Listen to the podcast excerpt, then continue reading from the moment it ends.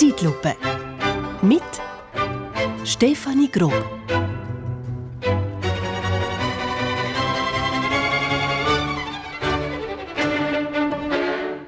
Wow, dir!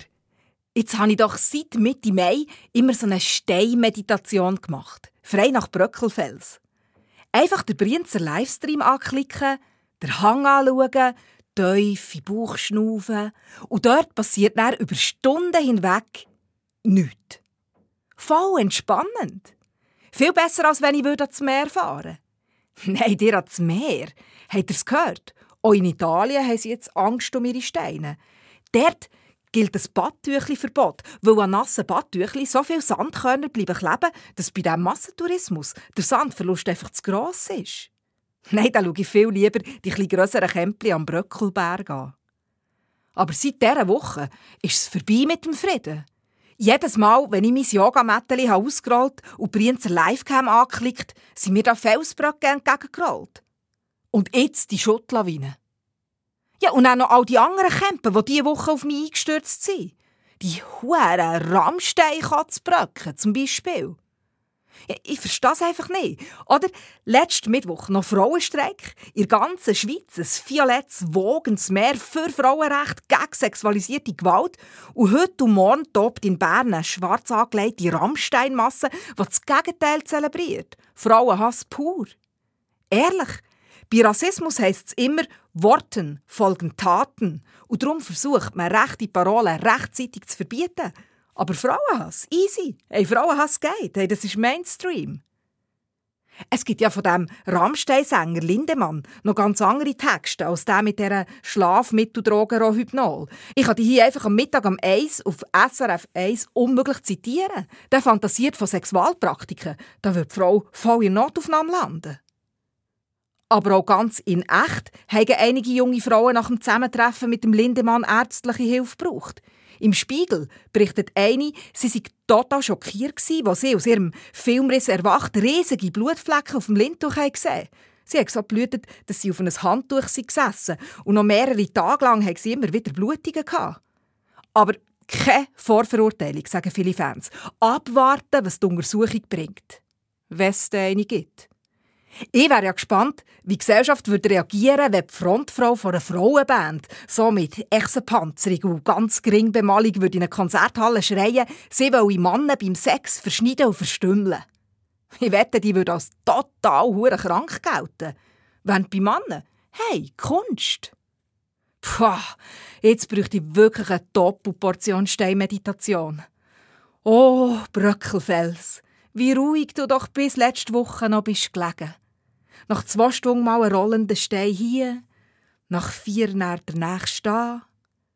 Apropos Rolling Stones, das war früher nicht anders Schreiben ja jetzt viele in den Rammstein-Kommentarspalten.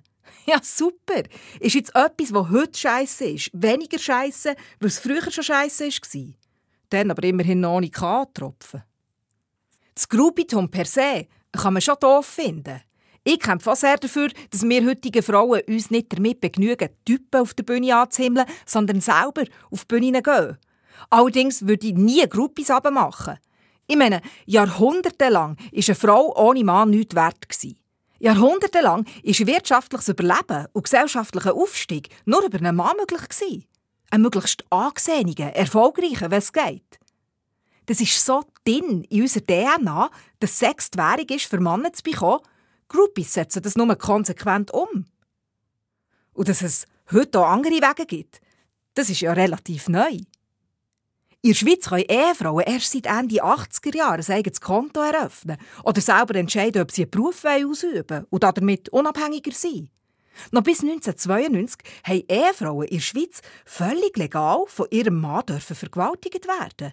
Erst seit 2004 wird es als Delikt geahndet. Und Veränderungen laufen zäh. Diese Woche hat eine repräsentative Umfrage in Deutschland ergeben, dass 34 Prozent der Männer zwischen 18 und 35 schon handgreiflich wurden.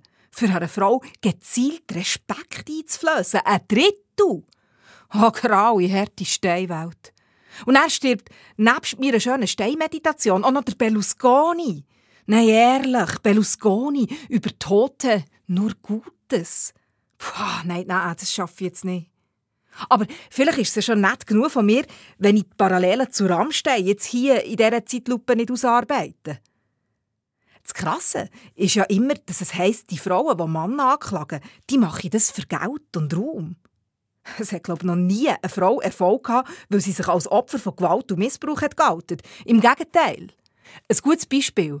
Christine Blasey Ford hat 2018 mit ihrem Outing verhindern, dass mit dem Brad Kavanaugh ein übergriffiger Richter an Supreme Court in Washington gewählt wird. Darum hat sie erzählt, wie dieser ihr Highschool missbraucht hat. Und was ist passiert?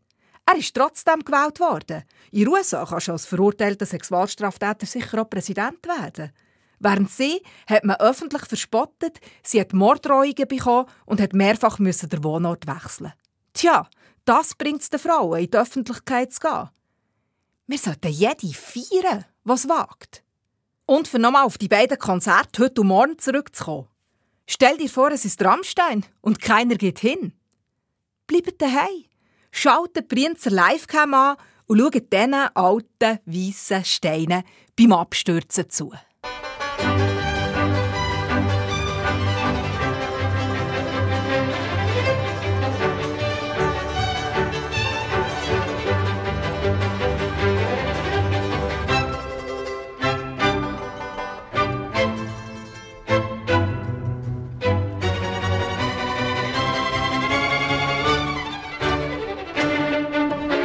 Zeitlupe. Mit Stefanie Grob